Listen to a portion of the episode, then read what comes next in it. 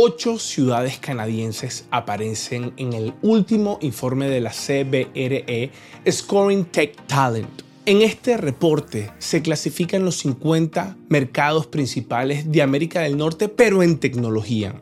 Y mire, en este informe la ciudad de Toronto se mantuvo en el puesto número 4 del ranking de toda Norteamérica. Ahí se ofrece evidencia contundente de que el talento tecnológico de América del Norte resistió la pandemia mejor que la mayoría de otras profesiones, particularmente en Canadá, donde los empleos tecnológicos aumentaron en 6 de los 8 principales mercados del país durante el año pasado. Y mire, y en un promedio del 16%. En medio de toda esta turbulencia que estamos viviendo, incertidumbre en el panorama laboral, una potencial crisis económica, hay países que todavía siguen abriendo sus puertas a talentos especializados para que contribuyan al desarrollo como potencia tecnológica. Y en este episodio hablaremos de las oportunidades y los retos que representa emigrar a Canadá en cargos de tecnología, en puestos de tecnología. Cómo conseguir empleo en Canadá desde Latinoamérica. Cómo responder a la curva emocional que uno vive en todo el proceso migratorio. En fin, cómo tener un proceso de adaptación positivo en la transición a Canadá. Si ustedes están interesados en venir a Canadá, este es el episodio para ustedes. Yo soy Osvaldo Álvarez y esto es Coffee Power.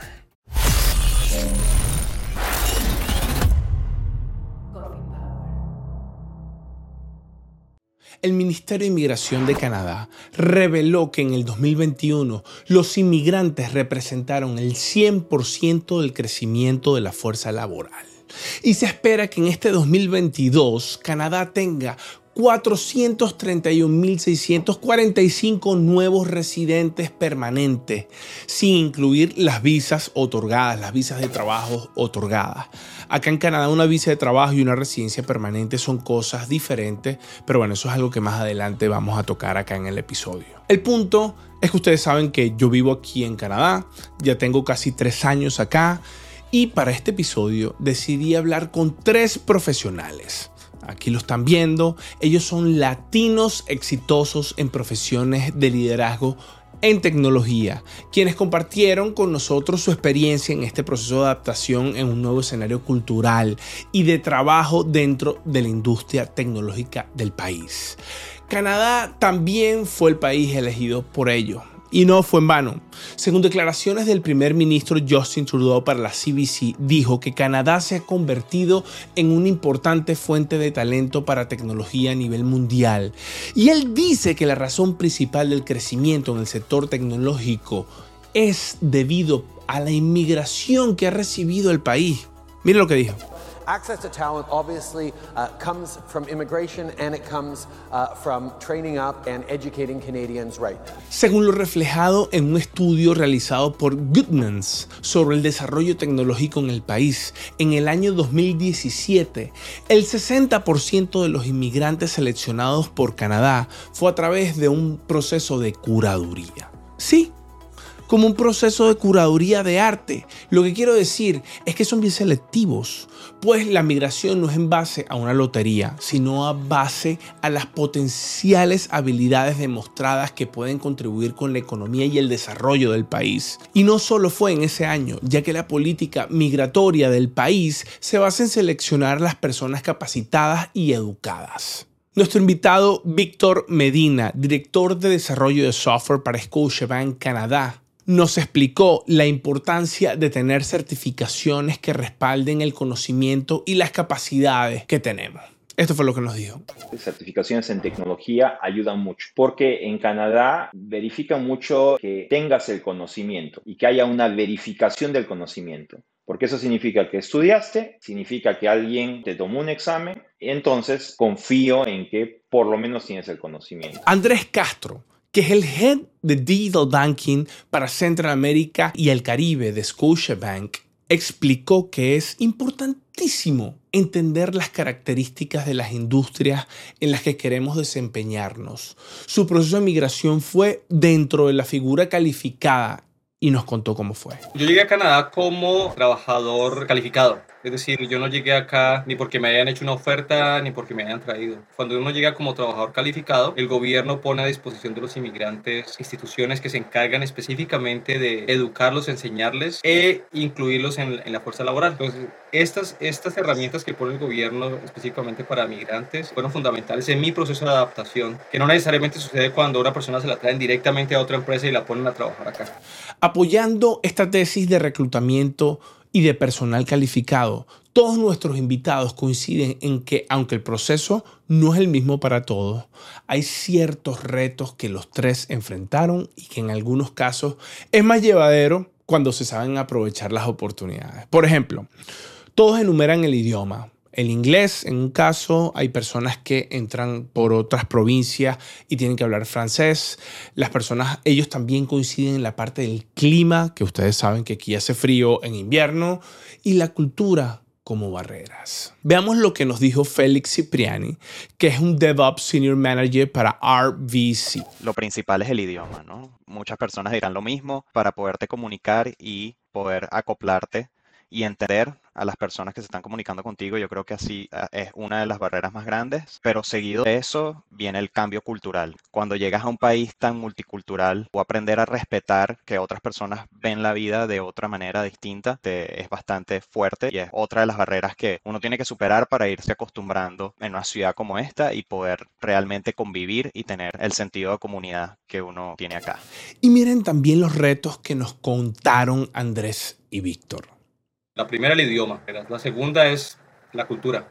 Y finalmente yo creo que es relativo a la industria donde uno, uno quiere trabajar, que entender cuáles son las características de la industria, cómo opera la industria. Una barrera emocional. Mentalizas de que vas a dejar lo que hasta ese punto yo, tú considerabas tu casa. La segunda barrera, yo creo que la comunicación. Es un lenguaje en el que tienes que operar prácticamente quizás el 80% de tu tiempo. El, el tercero es el cultural. Muchas personas siempre preguntan ¿Cómo puedo conseguir trabajo en Canadá desde Latinoamérica? Y mira la respuesta de Félix Cipriani. En Canadá, gracias a Dios, hay programas que te permiten migrar sin la necesidad de que te hagan una transferencia de trabajo. Lo puedes hacer desde el país donde estés, siempre y cuando cumplas con los, con los requerimientos de estudiar primero y después este, conseguir un permiso de trabajo y quedarte. Eh, está luego la transferencia de trabajo. Eh, bueno, muchísima gente en estos días hasta aplica por lo del asilo político, ¿no? También dependiendo de tu situación, ¿no? Obviamente eso implicaría que ya no puedes regresar a tu país de origen y todo eso y es un poquito más este, complicado, pero eh, hay varias opciones y dependiendo de la situación de cada quien, cualquiera pudiese servirte como camino, solamente que tienes que realmente evaluar. Siempre va a haber algo que sacrificar, ¿no? Y ahora Víctor Medina nos cuenta que decidió retroceder en su carrera para venir a Canadá, pero solo para tomar impulso. Y entonces vi la oportunidad a través de mi red de contactos de postular a un trabajo en PepsiCo Canadá, que era un trabajo con mucho menos seniority del que yo estaba desempeñando en ese momento. Pero era una oportunidad, era una ventana. Eh, si bien es cierto, fue como regresar un poco en el tiempo, al mismo tiempo em, pude tomar ventaja de transferir ciertas cosas de mi legajo laboral hacia Canadá. Entonces, la transferencia de puesto, no necesariamente al mismo nivel, pero en la misma compañía, está mucho mejor que comenzar a, buscar alrededor, porque buscar alrededor va a ser un poco más desafiante con el tema de, de, tu proceso de inclusión en la sociedad canadiense. Así que ustedes ven que cada caso es distinto y por supuesto existen distintos artefactos para venir a Canadá. Existen visas de trabajo que son atadas a una compañía, existen visas de trabajo que son abiertas, te puedes mover desde trabajos, existe lo que es la residencia permanente para los que se quieran quedar por un periodo más largo, están los ciudad la ciudadanía que también existe para las personas que ya han estado acá por tiempo. En fin, existen distintos elementos y lo que quisiera preguntarle, cafeteros, es que si les gustaría que hiciéramos un episodio donde pudiésemos entrar en profundidad en cada una de las visas, entender cómo funcionan, los pros, los contras, cuál se adapta a cada una de las necesidades. Así que bueno, los voy a leer en los comentarios y si se animan y si quieren, lo hacemos. El 20% de la población de Canadá proviene de otras nacionalidades y el Parlamento planea aumentarlo y hasta doblarlo por año. Para el 2036 se estima que la inmigración representará más del 30% de la población, cosa que ya alcanzaron hoy. Así que suena muy acogedor y llamativo venir a Canadá. Pero, y esto es algo que ustedes tienen que saber antes de decidir venir a Canadá, en todo proceso migratorio se da una curva de adaptación, estancamiento y finalmente realización. Es una curva emocional que atraviesa ese shock cultural te enfrentas a una lucha por mantener la estabilidad psicológica, cómo interactuar eficazmente con el nuevo entorno, el manejo del idioma, que ustedes saben que aquí se habla inglés y en algunas provincias se habla francés. Y no es lo mismo cuando tú te expresas en tu idioma y cuando tú tienes tus bromas y tienes tus dichos y tienes tus chistes en tu idioma, en tu personalidad, cómo traducir eso a una nueva personalidad. Todo esto más asumir una posible nueva identidad o nuevos patrones de comunicación que nos permitan crecer en nuestro círculo. Yo creo que aunque en principio parezca ser una luna de miel, como en toda relación se viven altos y bajos, se está tentado a abandonar ese nuevo proyecto, es decir, querer devolverse. Sin embargo, el apoyo que consigamos y la disponibilidad que tengamos para adaptarnos a los nuevos procesos como parte de nuestra vida es lo que nos va a permitir entender el nuevo entorno y asumir el lugar que escogimos como nuestro hogar. A todos mis invitados les pregunté, ¿te has sentido tentado a devolverte a tu país de origen? Y miren lo que respondieron. Yo me decía, pero ¿qué estoy haciendo acá? Dios mío, yo tenía todo en mi país. Por más de que yo hablara inglés, no encajaba. Comienzas a culpar el, clima, que está haciendo mucho frío, que en Colombia a esta hora yo estaría saliendo, que yo estaría rumbeando, que mis amigos los tengo acá, que de deporte el hockey no sé nada, yo sé solo de fútbol. Eso es normal que pase. O vas anclando nuevos comportamientos asociados al sitio donde estás. Entonces comencé a a practicar otra serie de deportes que nunca a practicar, a, realizar ciertas cosas que yo no hacía en Colombia. Y comencé a tener acceso a, cierta calidad de vida que de pronto no tenía yo en Colombia. Entonces comencé ya a extrañar estando acá.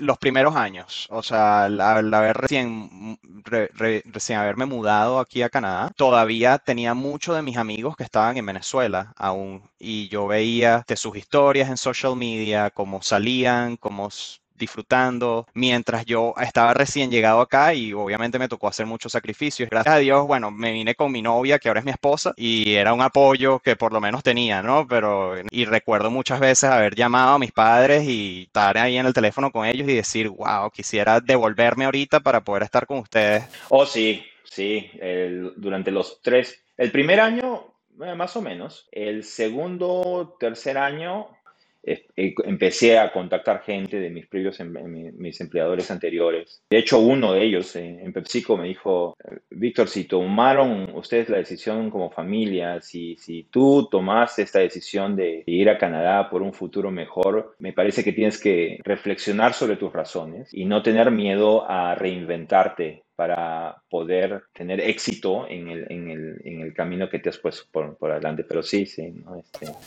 Andrés, Víctor y Félix, aunque tienen más de ocho años ya en Canadá, también pasaron por esta curva migratoria. Es una curva baja y después sube. Y en esa curva la inteligencia emocional y la inteligencia cognitiva juegan un papel definitivo fundamental en todo el proceso de adaptación.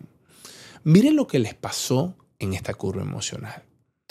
Ha pasado un buen tiempo y yo puedo decir que en los dos últimos años siento que soy yo otra vez. Porque a veces ajustas sus comportamientos y piensas que sientes que te pierdes un poco y simplemente descubres de que, de que te adaptas y creces y cambias y está bueno. ¿no? Entonces, asumir, eh, yo creo que fue fundamental asumir que el cambio es bueno y que el cambio es constante. Bueno, yo particularmente que vengo de Venezuela, este, vengo de un clima muy tropical donde la variación en el año entre los grados centígrados de temperatura es de de 5 grados máximo, cuando aquí pasas de, de, un 24 grados en el verano o 27 grados en el verano a un menos 35 en el invierno, ¿no? La expresión que utilizamos mucho nosotros los, colombianos es me tocó que de alguna forma morderme la lengua, porque nosotros hablamos bastante. Yo sentía la necesidad de hablar, sentía la necesidad de, pero no sabía cómo hacerlo, yo lo hacía, intervenía, pero después no pasaba nada. Entonces me sentía ignorado. Entonces me comencé a cuestionar bastante. Comencé a escuchar, a ver cómo las demás personas participaban, cómo las demás personas intervenían, cómo las demás personas, si estaban en desacuerdo, planteaban y formulaban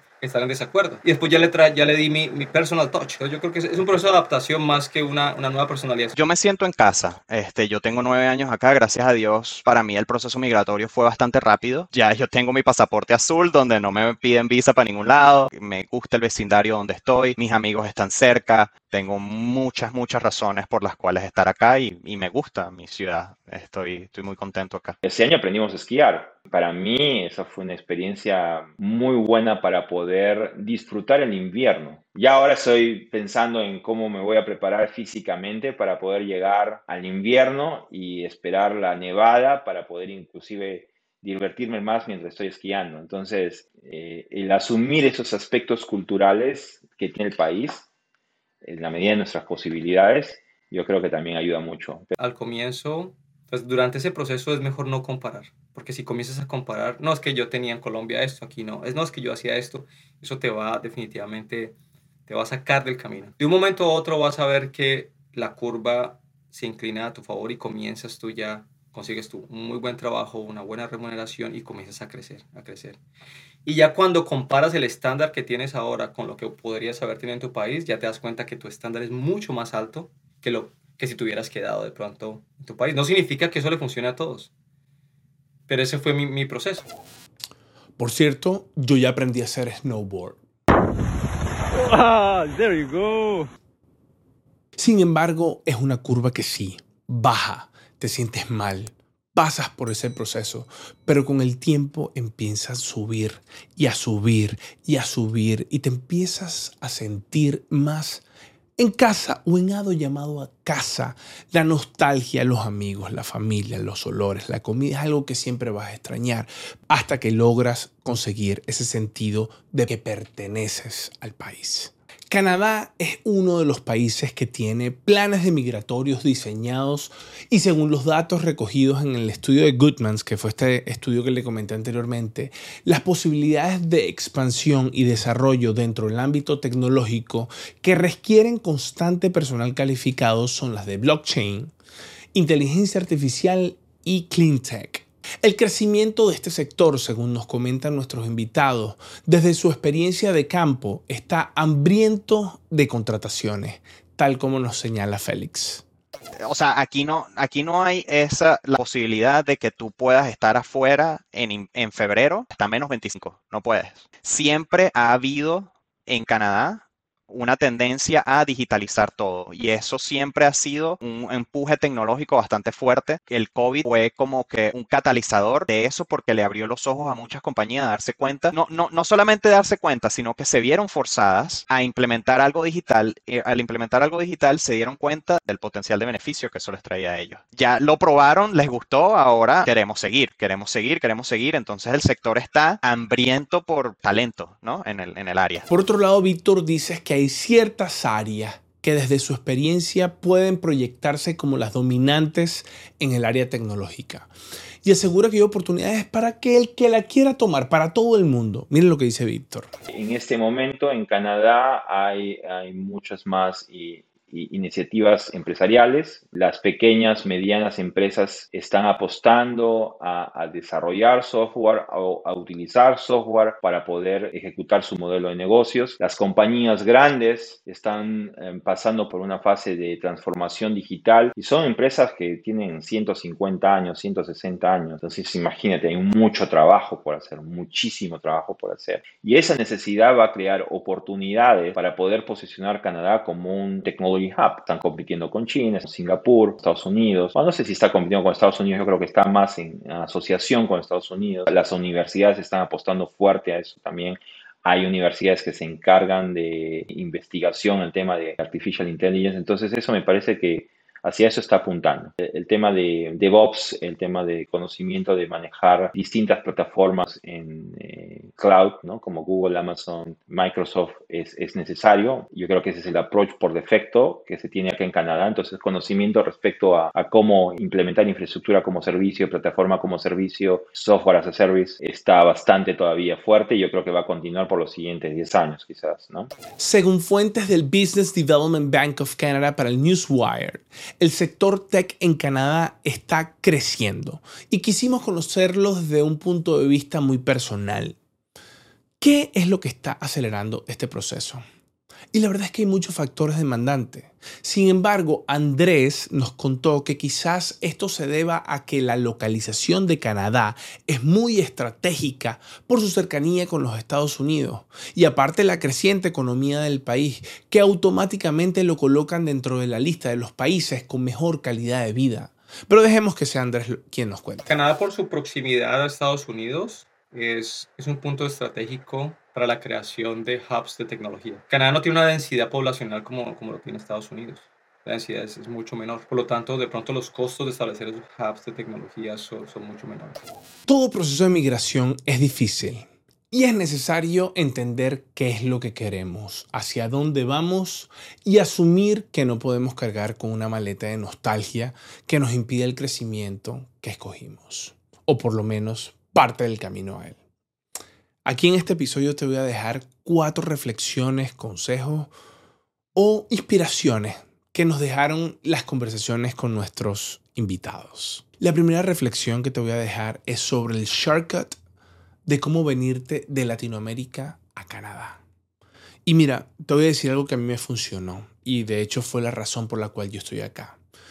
Yo decidí trabajar en Colombia para una compañía internacional y esta compañía desde Colombia me mandó hacia otro país, lo que se llama el Global Mobility o International Relocation. Un shortcut es que tú busques una compañía internacional en tu país, estés por un tiempo en esa compañía, hagas un muy buen trabajo y después tú veas cómo te puedes mover dentro de esa compañía en distintos países. Y eso es una primera manera de cómo tú la puedes afrontar. Y te lo digo porque, mira, cuando tú desde Latinoamérica comienzas a aplicar a posiciones, por ejemplo, aquí en Canadá, es muy difícil para una compañía de Canadá traerte si no te conoce.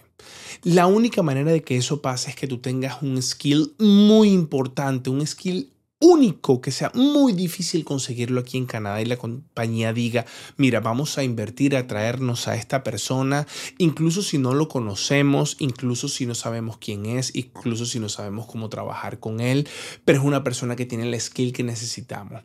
Y la verdad los casos que yo conozco son muy pocos, no quiero decir que sea imposible, pero sí la gran mayoría de los casos que yo conozco acá eh, es que se los han traído de otros países. Y bueno, y está el otro caso, es que el que deja todo y se viene y arma su aventura.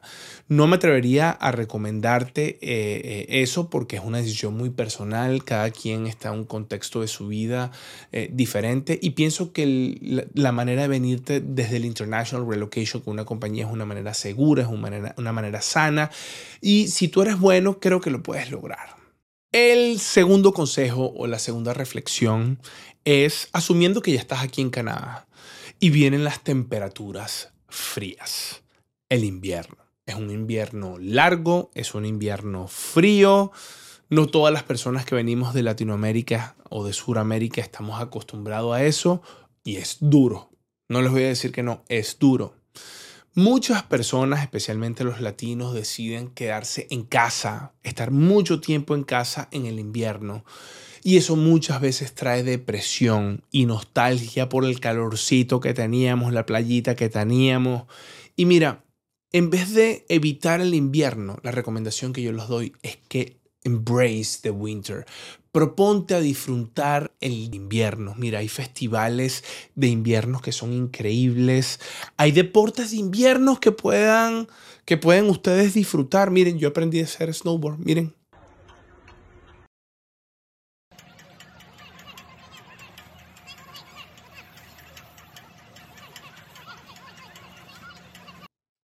La primera vez me caí, me di bastantes golpecitos, pero lo logré. Y ahora me encanta. Ahora quiero, ¿sabes? El invierno que tenga nieve porque me encanta el deporte y es como una excusa para disfrutarlos con amigos y es algo súper distinto. Me tomó dos años hacerlo. No lo había querido hacer. Estaba como un poco, ¿sabes? Dudoso. Pero ahora que lo hago es increíble y esa es mi segunda recomendación. Propónganse de disfrutar el invierno. Mentalícense a eso y ya van a ver que sí lo van a hacer. La tercera recomendación que les dejo es que se den la oportunidad de adaptarse. Mira, lo que hablábamos de la curva emocional, vas a pasar por eso. No existe un shortcut. No conozco la primera persona que haya venido y no haya pasado por esa curva emocional.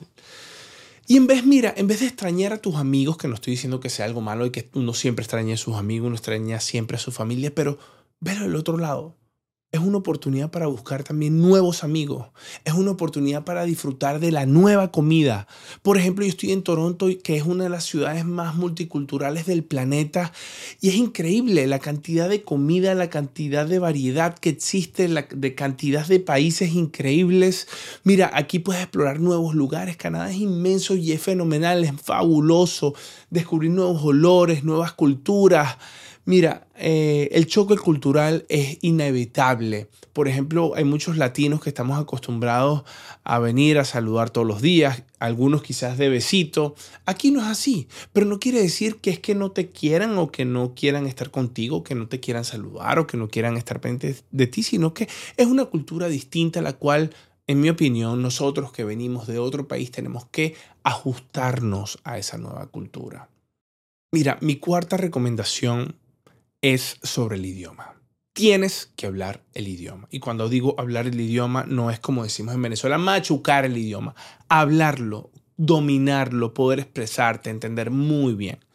Yo te voy a dar mi caso, mi ejemplo. Yo cuando vivía en Sudamérica, yo pensaba que yo hablaba inglés perfecto, porque veía Netflix y entendía todo, porque tenía esas reuniones con personas con las que trabajaba en Norteamérica y me iba muy bien, entendía todo, podía hablar. Pero después cuando tú te enfrentas a la realidad cuando estás acá, y es que hablas inglés todos los días del mundo, de 8 de la mañana a 5 de la tarde estás en reuniones en inglés o estás en tu trabajo. Cuando tú no estás acostumbrado a eso, créeme que al final del día tú vas a terminar con la cabeza así, enorme. Y te van a dar esos dolores de cabeza y vas a necesitar hablar español y vas a decir, ay Dios mío, qué rico que estoy hablando español, como en este momento te estoy hablando yo a ti. Pero cuando tú te vienes acá es importante que tú puedas hablarlo y dominarlo. Y aunque al principio te sientes así, después te vas a sentir más cómodo, más cómodo, más cómodo. Si usted está en otro país y su plan es venir para acá, yo le recomiendo que usted perfeccione sus habilidades, ya sea inglés si se quiere venir a la provincia de Ontario, si se quiere ir a Vancouver, pero si se quiere ir a Montreal o se quiere ir a Quebec, ahí el lenguaje oficial es francés y bueno, lo tiene que hablar bien, tiene que prepararse muy bien y tiene que dominarlo muy bien. Y mira, una cosa que tiene, por ejemplo, la ciudad de Toronto es que Toronto es una, como les comenté, una de las ciudades multicultural más grandes del mundo. Tiene 200 grupos étnicos y tiene más de 140 idiomas hablados entre las personas que están acá. Y la verdad es que tú vas a interactuar con personas con muchos acentos también distintos, acento asiático, eh, eh, un acento que no es el nativo de aquí de Canadá, y, y te va a costar al principio entender esos acentos también, pero ya luego con el tiempo lo vas a ir masterizando, te vas a sentir más cómodo, pero tú tienes que dominarlo, tú también te tienes que poder hacer entender con esas personas. Entonces, hablar el idioma es indispensable. Ha sido un placer haber compartido con ustedes estas reflexiones. ¿Qué les pareció? Si les interesa venir a Canadá, los leo en los comentarios. Aquí nos pueden dejar sus comentarios y bueno, y podemos continuar la conversación asíncronamente. Y si este episodio te generó algún valor, compártelo. Mira, a lo mejor un amigo tuyo se quiere ir para Canadá y a lo mejor este episodio contiene un contenido que él le pueda ayudar a tomar una decisión. Y gente que piensa que esto es solo una luna de miel y todo es súper positivo y todo es súper lindo. Pero bueno, creo que es importante conocer también los retos que estos tienen. Porque Canadá es un país hermosísimo, es una en mi caso fue la mejor decisión que yo tuve em, y, y, no me arrepiento de haberla tenido. Es un proceso que todos tenemos que estar dispuestos a afrontar cuando decidimos venirnos acá. Compártelo en los grupos del Slack que tienes en tu trabajo, en los grupos del WhatsApp. Em, y bueno, esto nos va a ayudar mucho también a compartir la voz y a compartir todo lo que estamos haciendo aquí en Coffee Power. Cafeteros, ¿qué les pareció este formato? Ya es el segundo episodio que hacemos en este formato. Eh, es la sección de Coffee Power originales o originales de Coffee Power. Y bueno, ya el, primero fue el que hicimos el episodio pasado, el, episodio, 100, el episodio 101, ¿sí? donde hablamos de los retos y consejos eh, para afrontar la crisis económica del 2002, que aquí los están viendo. Así que si este formato les gusta también, déjenos en los comentarios. Nos interesaría muchísimo saber su opinión, si que, quieren que sigamos con este formato o les gusta más el formato de las entrevistas o quieren que lo mezclemos un poquito, unos episodios de entrevistas, otros episodios de originales. Así que cafeteros, muchísimas gracias por escuchar o ver este episodio de Coffee Power. Nos vemos el próximo lunes. Chao.